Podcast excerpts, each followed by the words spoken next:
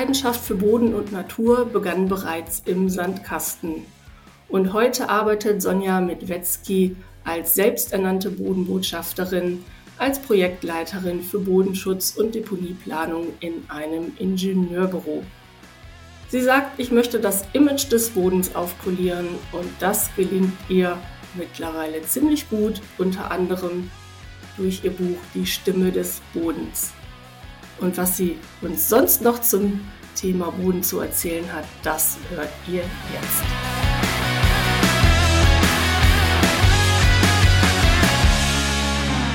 Herzlich willkommen zu einer neuen Folge von NA 699, der Geografen Podcast. Und ich freue mich heute, nein, wir freuen uns heute ganz besonders, die Sonja Medwetzki begrüßen zu dürfen, weil die Sonja ist unsere erste physische Geografin, die uns hier Rede und Antwort stehen wird. Und, so viel kann ich verraten, Ihre Leidenschaft begann schon im Sandkasten. Und jetzt sind alle neugierig. Herzlich willkommen, liebe Sonja. Hallo zusammen. Vielen Dank für die Einladung, liebe Sandra. Hallo Michael. Und hallo liebe äh, Geografie-Fans da draußen. genau.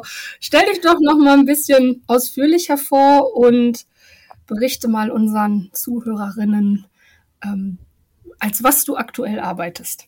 Mhm. Also, mh, mm, ich ja, du hast es ja schon ein bisschen angeteasert äh, mit dem Sandkasten, aber fangen wir vielleicht mal mittendrin an. Und zwar ähm, bin ich ja physische Geografin, eins der, der Etiketten sozusagen, die man sich dann ja nach dem Studium umhängen darf. Und ähm, ja, physische Geografie habe ich in Bremen studiert auf Bachelor und äh, habe dort dann ja viel entdeckt, was es in der Geografie so ähm, ja, Auszukundschaften gibt und bin dann letztendlich aber am Boden hängen geblieben und habe anschließend dann Bodenwissenschaften studiert in Osnabrück. Und wenn man so rückblickend dann schaut, dann ergibt alles einen Sinn, nämlich dann kommt der Bogen zum Sandkasten zurück. Ähm, aufgewachsen bin ich nämlich auf einem Bauernhof im schönen Osnabrücker Land in Niedersachsen. Und da war der Bodenkontakt natürlich immer schon schon da und auch ähm, ja die enge Naturverbundenheit. Das war mir damals aber noch gar nicht so bewusst. Das kam dann erst so im Nachhinein raus, dass das vielleicht doch äh, so ein bisschen geprägt hat, das Ganze.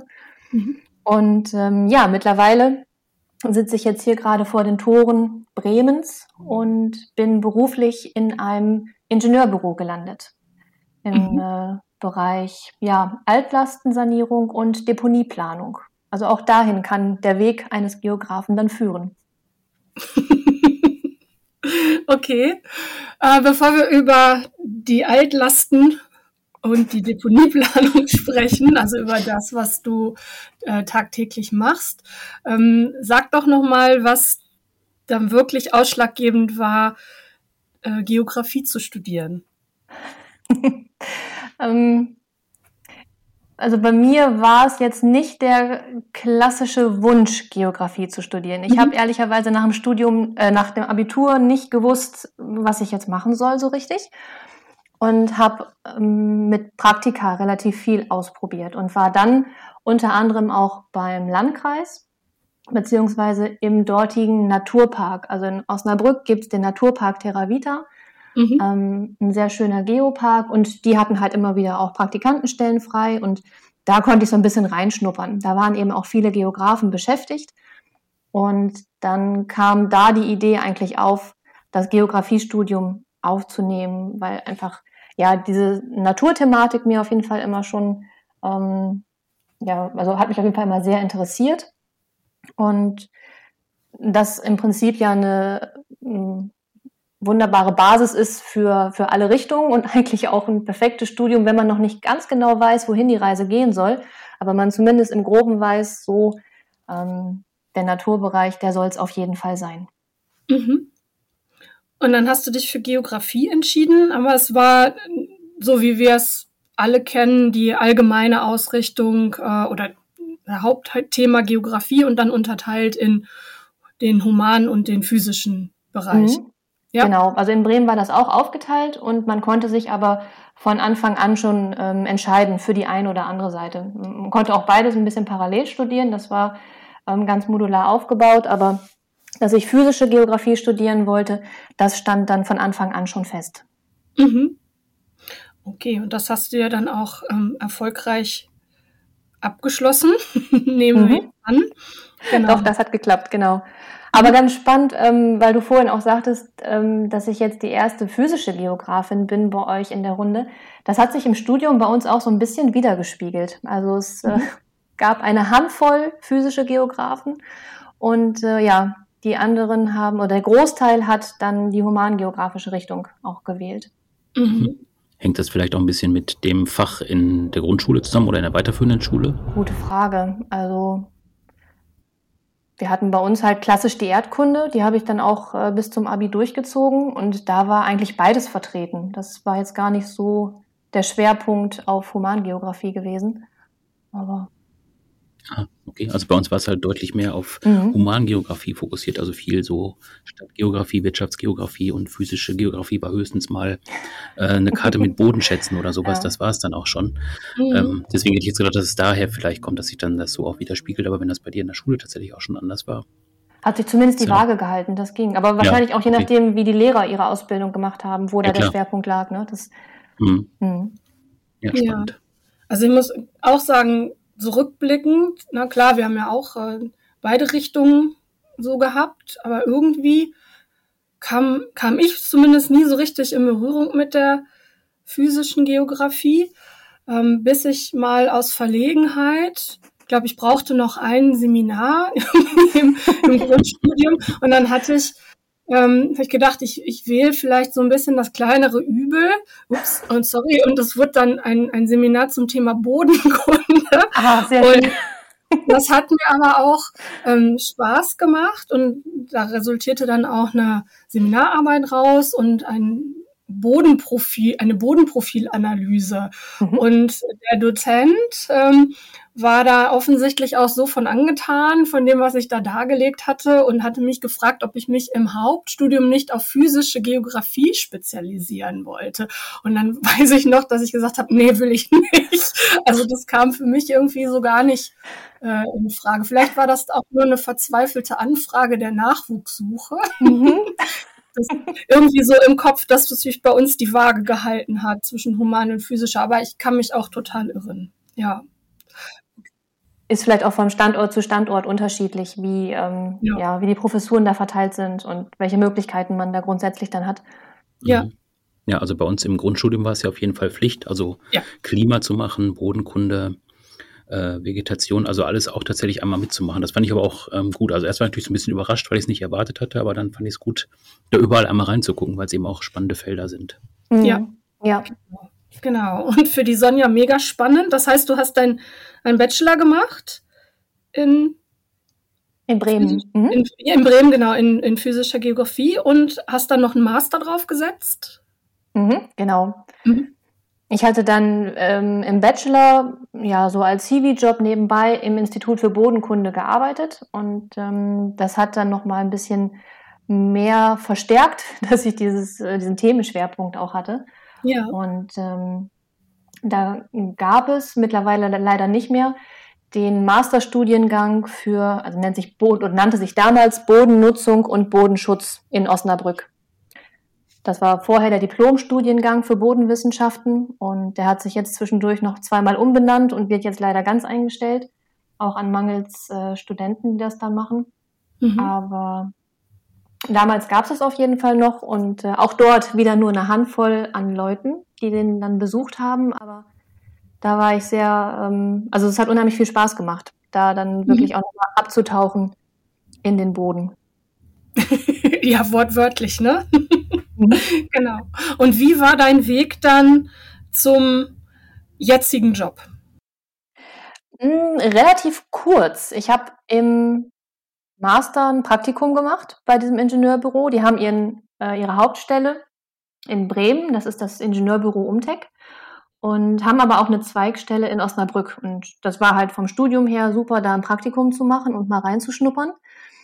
Und ähm, direkt nach dem Studium bin ich dort dann aber noch gar nicht gelandet. Ich habe erst noch eine Weile an der Hochschule weitergearbeitet und mhm. mein, mein Abschlussthema ein bisschen weiter verfolgt, bis die Gelder alle waren, sozusagen. Mhm. Also als wissenschaftliche Mitarbeiterin dann? Genau, richtig. Mhm. mhm. Als wissenschaftliche Mitarbeiterin. Und das war damals ein Abschlussthema, das ging um einen Bodenleerfahrt, der in der Region angesiedelt werden sollte und dann eben mit Fördermittelantrag und dieses Ganze drumherum. Ähm, damit hatte ich mich beschäftigt. Das lief aber dann relativ schnell aus. Und ja, dann ging die klassische Jobsuche eigentlich los.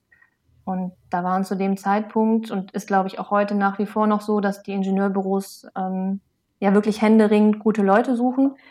Und das hat dann geklappt. Und seitdem bin ich jetzt seit mittlerweile über elf Jahren da im Ingenieurbüro tätig. Hatte anfangs so ein bisschen meine Schwierigkeiten, weil ich selber nicht geglaubt habe, dass ich da richtig war, mhm. weil halt viele Kollegen aus dem Bereich Bauingenieurwesen kommen, also einen sehr technischen Blick haben auf die Dinge mhm. und natürlich auf vielen Baustellen auch unterwegs ist. Aber es war dann doch relativ schnell klar, dass äh, gerade auch die Inhalte aus dem Geografiestudium an jeder Ecke immer wieder aufploppen und relevant werden. Und äh, das hat es dann echt spannend gemacht, dass man mhm diese Kombination hat, ähm, geografisches Basiswissen sozusagen, dann mit dem bodenkundlichen ähm, Fokus, gerade auch Spezialisierung Bereich Altlasten und Deponie und äh, dann eben auch nochmal das Bautechnische obendrauf. Ja. Und ähm, kannst du dich noch daran erinnern, ob die Stelle damals auch für Geografen ausgeschrieben war oder hast du gedacht, das Thema hat mich jetzt so gepackt, ich versuch's einfach mal? Gute Frage. Ähm, die haben es, glaube ich, Geowissenschaftler genannt. Also so ein bisschen so ein mhm. Dachbegriff gesucht. Das ist ja auch immer die schwer, da irgendwie die richtige Schublade zu finden oder das richtige Wort in der Stellenanzeige zu benennen. Ähm, ich glaube, die haben es Geowissenschaftlerinnen und Geowissenschaftler genannt. Und dann mit, ja. ähm, also die Stelle war auch jetzt speziell für Berufsanfänger ausgeschrieben und dann einfach mit einem, ja, so einem Geo-Hintergrund so breit gefächert ja. haben die das dann dargestellt. Also das, ähm, ich glaube, da darf man auch keine Scheu haben, wenn jetzt nicht genau das Stichwort in der Stellenanzeige auftaucht. Ähm, wenn zumindest so der grobe Rahmen stimmt, dann hat man da in der Regel gute Chancen, weil einfach je nachdem, in welchem ähm, Berufsfeld man unterwegs ist, heißen die Dinge vielleicht mal unterschiedlich, meinen aber im Großen und Ganzen äh, das Gleiche. Mhm. Okay. Wie sieht denn dein Alltag aus? Im Ingenieurbüro? Mm, tatsächlich sehr bürolastig mhm. äh, und häufig aber ein guter Mix aus Baustelle und Schreibtisch.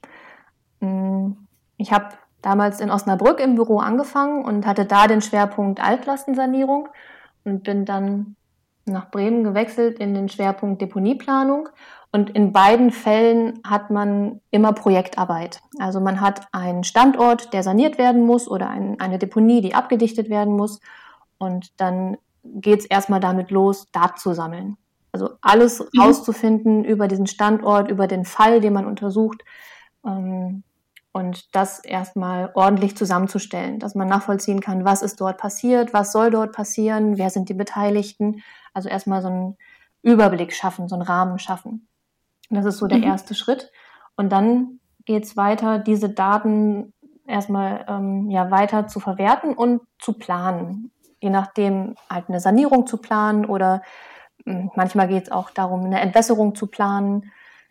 Mm, und in diese Planung werden dann wiederum alle mh, mm, ja, Nachbarschaftsthemen und Nachbarschaftsfelder mit einbezogen. Also Beispiel Deponie ähm, wenn man sich jetzt so einen, so einen klassischen Müllhaufen ähm, vorstellt, der in der Gegend dann rumliegt, der hat natürlich Kontakt zur Umwelt. Also da spielen dann ähm, eben Bodenschutz spielt eine Rolle, ähm, Grundwasserschutz spielt eine Rolle, generell Entwässerungsthematiken spielen eine Rolle, äh, Klimaschutz, also die Entgasung von äh, einer Deponie spielt da mit rein. Dann natürlich die Anwohner, also alle, die da drumherum irgendwie davon betroffen sind. Mm, es ist immer eine Schnittstelle, an der man sich bewegt. Und so ist die Arbeit auch aufgebaut, dass man dann viel in Kontakt ist mit dem Auftraggeber, mit den Beteiligten, mit den Behörden. Also man, man bewegt sich da eigentlich die ganze Zeit so in verschiedenen Schnittstellen. Mhm. Und da es so viele Schnittstellen sind, dauert es wahrscheinlich auch relativ lang, bis so ein Projekt dann abgeschlossen ist, oder? Richtig. Ähm, wir mhm. haben aktuell Deponieprojekte, also die laufen gerne auch mal äh, fünf, sechs Jahre. Also da ist man dann schon wirklich sehr vertraut mit dem Standort und äh, auch mit den Beteiligten dann über die Dauer, über die Jahre. Mhm. Wie viele Projekte machst du parallel oder konzentriert sich das immer dann auf ein Projekt, was bearbeitet wird? Ah, das wäre schön, wenn das so wäre. Ne?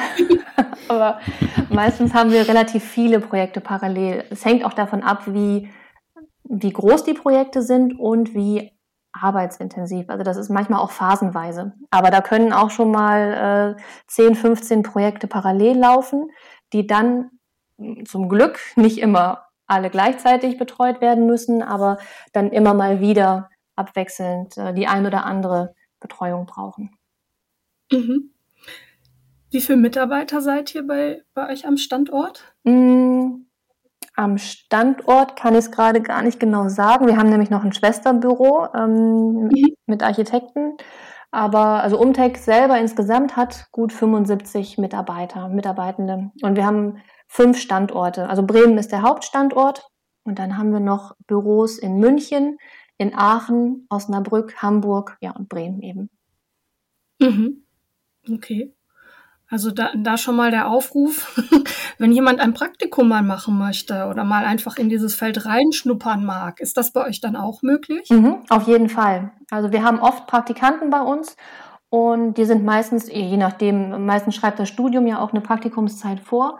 Und wenn das gefällt, besteht anschließend auch die Möglichkeit, als studentische Hilfskraft dann weiterzuarbeiten. Das ist bei uns tatsächlich so der klassische Weg. Äh, ganz viele von den Kolleginnen und Kollegen sind so auch ins Unternehmen gekommen. Also erstmal ein Praktikum und dann ähm, als studentische Hilfskraft dabei gewesen und dann geblieben. Mhm. Okay, also meldet euch. Sehr gerne. ja. Genau. ja, jetzt hast du ja dein deinen beruflichen Alltag im Ingenieurbüro. Du hast aber auch nebenbei was gemacht, was ich auch mega toll finde. Und zwar hast du dir grundsätzlich erstmal zum Ziel gesetzt, äh, das Image des Bodens aufzupolieren mhm. und dann auch gleich mal ein Buch geschrieben. Also du bist auch Autorin. Genau. Das war, ja, die Idee ist über die Jahre gewachsen.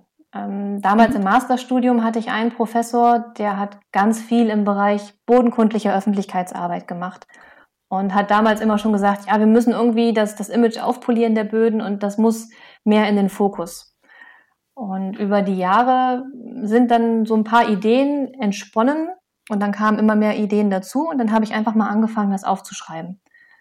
Und über den Boden zu schreiben ist aber häufig ja relativ ähm, dröge und trocken. Also viele, muss man ja ganz ehrlich so sagen, dass ähm, Texte mhm. über den Boden ähm, es nicht so leicht haben, da in die breite Masse zu kommen. Und dann hatte ich irgendwann die Idee, den Boden selber sprechen zu lassen. Also diesen Perspektivwechsel zu haben, dass der Boden aus seiner Perspektive erzählt, was er mit uns Menschen tagtäglich so erlebt. Und dann verteilt über ganz verschiedene Schauplätze zwischen Mensch und Boden sei es jetzt der heimische Garten, wo die meisten den Boden wahrscheinlich noch am ehesten kennen, aber auch in der Stadt oder ähm, auf dem Festivalgelände in Wacken, da gibt es ein Kapitel. Oder ja, auch auf dem Friedhof beispielsweise. Das ist ja auch so ein Kontaktbereich. Und mhm. das Ganze ist dann aber in einer ganz leichten Sprache verfasst. Also so ein bisschen ähm, Sendung mit der Maus in, in, in dem Stil, aber natürlich wissenschaftlich korrekt, aber eben leicht verpackt sodass eben diese Hürde ganz niedrig gelegt wird, dass die Leute überhaupt mal nach unten gucken und sich mit dem Thema Boden beschäftigen. Mhm. Und du hast, du hast gerade gesagt, du hast einfach angefangen zu, äh, zu schreiben und hast dann die Idee gehabt, Perspektivwechsel zu machen. Bist du dann auf Verlagssuche gegangen oder hast du es selbst veröffentlicht oder ist irgendwann jemand auf dich zugekommen und hat äh, gesagt, das, das müssen wir jetzt so publik machen bei uns? Ich hatte am, Hand, am Anfang die Hoffnung, dass das Thema total gut ankommt und alle nur darauf gewartet haben, dass es endlich so ein Buch über den Boden gibt. Das war natürlich nicht so. Das ist dann immer so die, der harte Kontakt mit der Realität. Ähm, ich habe einige Verlage angeschrieben und äh, grundsätzlich hatten die auch Interesse, aber dann gab es einfach den einen oder anderen Grund, warum es dann nicht zustande gekommen ist. Beispielsweise, weil ein Verlag nur auf Ratgeber spezialisiert war und äh, das eben ja jetzt nicht dem klassischen Ratgebercharakter entspricht. Und ähm, am Ende, nach den ganzen Absagen, war ich dann auf dem Stand gut. Dann mache ich es halt im, ähm, also dieses Self-Publish ist ja jetzt mittlerweile auch sehr weit fortgeschritten, dass man da unheimlich viele Möglichkeiten hat, selber sein Buch zu veröffentlichen. Mm, dann habe ich mir eine Lektorin gesucht und die wiederum, also sie hatte selber auch einen bodenkundlichen Hintergrund und hat viel für den Springer Verlag gearbeitet. Mhm. Und sie hat dann letztendlich den Kontakt hergestellt und ähm, ja, da, daraus ist dann die Möglichkeit erwachsen, dass ich dann beim Springer Verlag das Buch rausbringen konnte. Und der Verlag war bei mir eigentlich gar nicht auf dem Schirm, zumindest nicht für diese Art von Buch. Ähm, Springer ist ja klassischerweise so ein Fachbuchverlag. Also die ganzen dicken Schinken, die man im Studium so kennt, ähm, viele davon sind ja bei denen erschienen. Die haben aber auch eine eigene Sparte für populärwissenschaftliche wissenschaftliche Bücher. Und da hat dann mein Buch Die Stimme des Bodens, so heißt es, mm, einen Platz gefunden und wurde dann veröffentlicht. Okay. Und es verstaubt hoffentlich nicht in den Regalen, sondern die Leute kaufen das auch ordentlich. Und du bist damit auch auf äh, Lesetour, oder irre ich mich? Genau richtig. Ähm, bin gerade gestern aus Leipzig zurückgekommen. Mhm. Auf der Leipziger Buchmesse hatte ich das Buch dabei und äh, ja, das war natürlich äh, gigantisch. Also alleine die Messe brechen voll, tausende Menschen und so viele verschiedene Themen, aber auch die Möglichkeit, das Thema dort zu platzieren. Dass äh, der Boden halt so ein bisschen aus seinem Nischendasein rauskommt und ein bisschen mehr in den Fokus rückt. Und mhm. ähm, ja, nächste Woche geht's dann weiter zur Landesgartenschau nach Fulda. Mm, da wird sicherlich vom Publikum her der Bodenbezug noch ein bisschen stärker da sein, als es jetzt in Leipzig der Fall war. Ähm, ja, Schwerpunkt Gartenboden natürlich. Aber mhm. ja, da folgen dann in diesem Jahr jetzt noch ein paar Landesgartenschauen und dann auch zwischendurch meine Lesung in der Buchhandlung und ähm, im September ein Workshop in Darmstadt, auch in, äh, in einem Gartenkontext. Also da bin ich gerade so ein bisschen dabei, die äh, Augen und Ohren offen zu halten, wo das Thema Boden gut einen Platz finden kann. Also es muss jetzt gar nicht nur der Gartenkontext sein, es passt ja auch in den Bereich Landwirtschaft und äh, städtischer Raum, ähm, Entwässerungsthemen. Also da kann man ja überall ganz gut anknüpfen. Und äh, ja, ja, das Buch muss natürlich dann so ein bisschen ähm, ja, die Werbetrommel gerührt werden, sagen wir mal so. Ja. Hm. ja. Wenn man da so reinguckt, das sind ja dann einzelne Kapitel zu verschiedenen Böden. Ähm, das heißt dann, so wie du es gerade beschrieben hast, jeder Boden stellt sich quasi selber vor. Also ich, wenn ich jetzt reingucke, Waldboden, Moorboden, äh, Permafrostboden, Friedhofsboden. Also ist das immer quasi so ein eigener Boden, der sich dann vorstellt im Text? Es sind gar nicht mal die Bodentypen im klassischen Sinne, sondern die Mm, die Böden der Schauplätze. Beispielsweise mhm. der, der Gartenboden, der sagt dann auch von sich selber, dass ähm, der Gartenboden eigentlich kein klassischer Bodentyp ist, so im, im bodenkundlichen Sinne, sondern dass der Gartenboden so eine Art menschgemachter Verein ist. Jeder Boden, der mhm. von uns Menschen äh, als Garten genutzt wird, ist dann sozusagen Vereinsmitglied. Und ähm, dann berichtet aber schon dieser Gartenboden oder der Waldboden oder der Moorboden davon, was ihn ausmacht, also was seine Besonderheiten sind und wo auch die, ja, die Kontaktstellen, die Kontaktpunkte sind mit uns Menschen, wie wir diese jeweiligen Standorte dann auf die eine oder andere Art positiv wie negativ nutzen. Mhm. Ja, unbedingt lesen, würde ich sagen. Ne? Also da, das hole ich dann auch mal nach.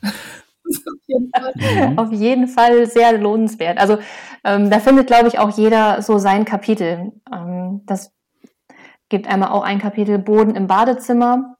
Da wird es dann äh, vielleicht mal so ein bisschen ähm, ja, äh, intimer, wenn es dann um, um Heilerde und sowas mhm. geht. Oder auch äh, kulinarisch. Ne? So Boden und Whisky, das hängt natürlich auch an der einen oder anderen Stelle zusammen. Oder Boden mhm. und Bier und Wein Also da findet man schon relativ viele Alltagsbezüge, wo der Boden uns überall so begleitet. Ja. Hm. Für Sandra ist dann auf jeden Fall das Kapitel Festivalboden relevant. Ja, ja. definitiv. genau. Bist du denn ähm, auf die Idee der, der Lesungen oder der Touren dann, ähm, Vorträge selbst gekommen oder hat der Verlag dann gesagt, die, die schicken wir da mal jetzt hin, das könnte doch interessant sein? Hm, das war schon die Eigeninitiative. Der Verlag unterstützt da natürlich so ein mhm. bisschen, aber die Termine und die Anfragen, da, da kümmere ich mich im Prinzip selber drum, ja. Okay. Und dann, dann kommt da das, das Publikum oder die Interessierten. Und mich interessiert mal, was stellen die denn für Fragen? Also hören die da nur zu oder kriegst du da auch ähm, noch Fragen gestellt oder entstehen dann Diskussionen? Hm, das hängt ein bisschen davon ab, wo ich unterwegs bin. Ich hatte jetzt ein, mhm. eine Lesung eher in, im ländlich geprägten Raum. Da war natürlich die Landwirtschaft dann der Fokus. Und da ist man dann relativ schnell auch in der Diskussion der Bodenbearbeitung. Was ist richtig, was ist falsch? Mhm. Gibt es überhaupt richtig oder falsch? Ähm, wer macht es wie? Welche Konsequenzen hat das?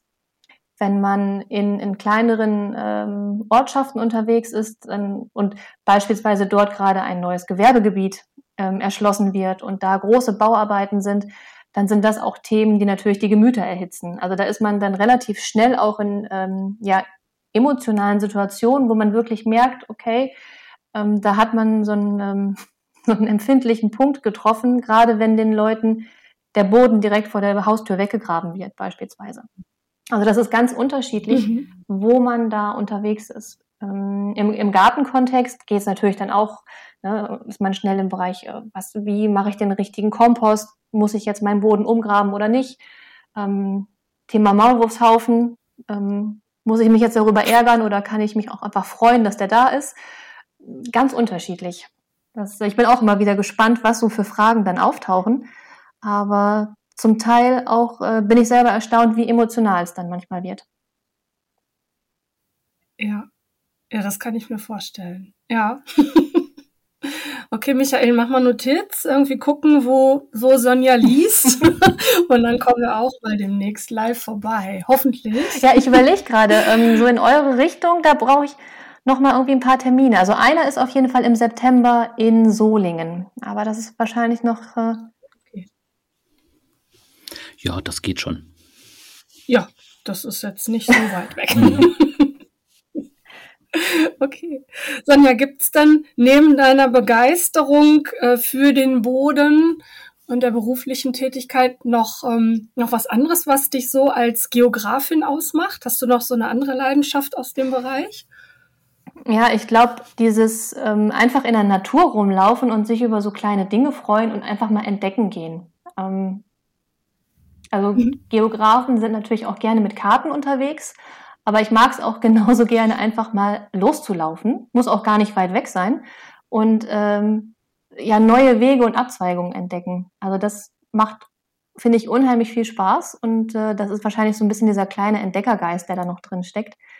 Das ähm, ist doch noch, selbst in der nahen Umgebung, noch immer wieder irgendwelche Ecken gibt, wo man noch nie gewesen ist und äh, ja, dann, dann freue ich mich einfach, so, oh, wieder was Neues entdeckt. Und ähm, total spannend.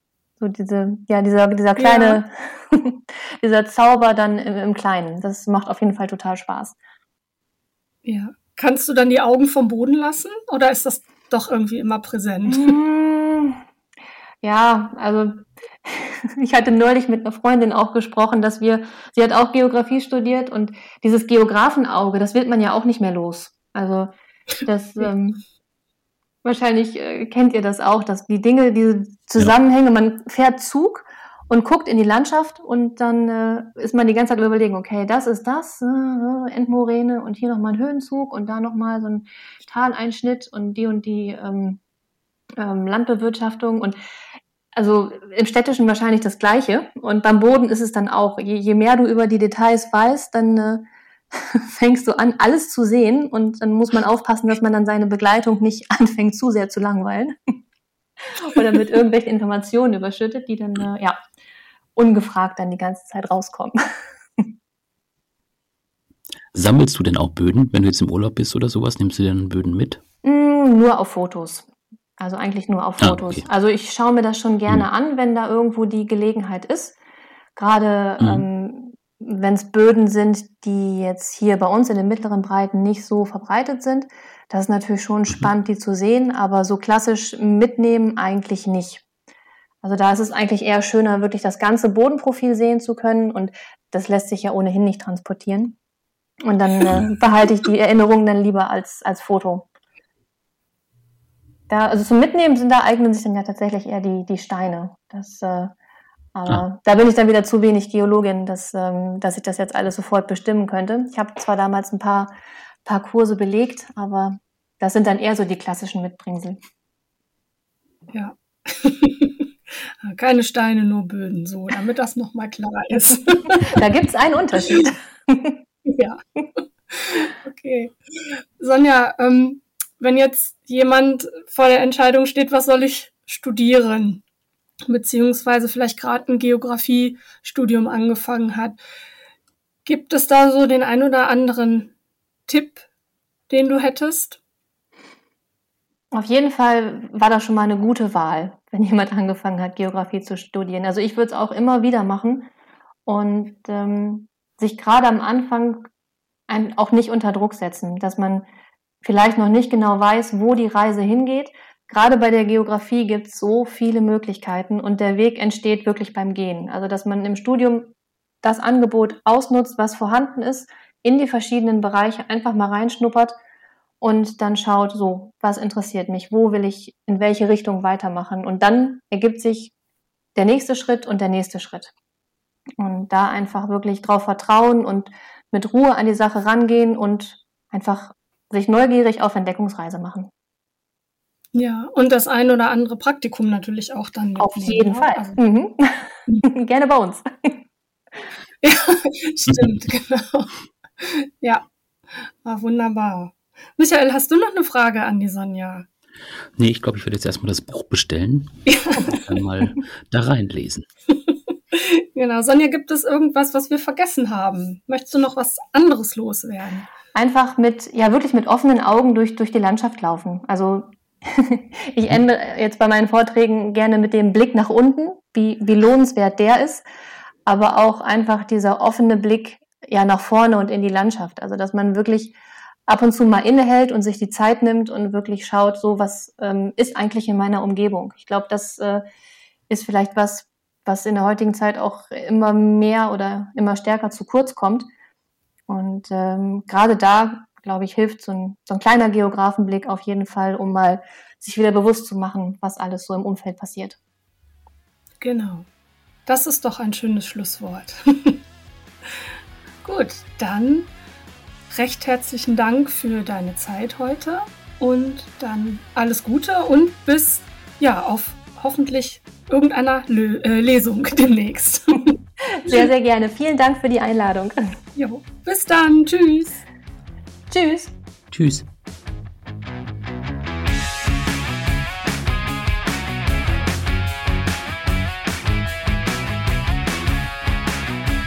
Wenn euch die Folge mit Sonja gefallen hat, dann drückt auf jeden Fall die Glocke und abonniert den Podcast, denn nächste Woche wird es nicht minder uninteressant. Da haben wir die Luisa Linek-Schmidt zu Gast. Und sie erzählt uns, warum Geografie als Studienfach für sie eher eine Notlösung war, warum ihre Projekte nicht immer einfach in der Kommunikation sind und welche Aufgaben sie beim Deutschen Verband für angewandte Geografie übernimmt. By the way, ähm, Luisa arbeitet als Projektmanagerin im Bereich integrierte Stadtentwicklung. Bis nächste Woche.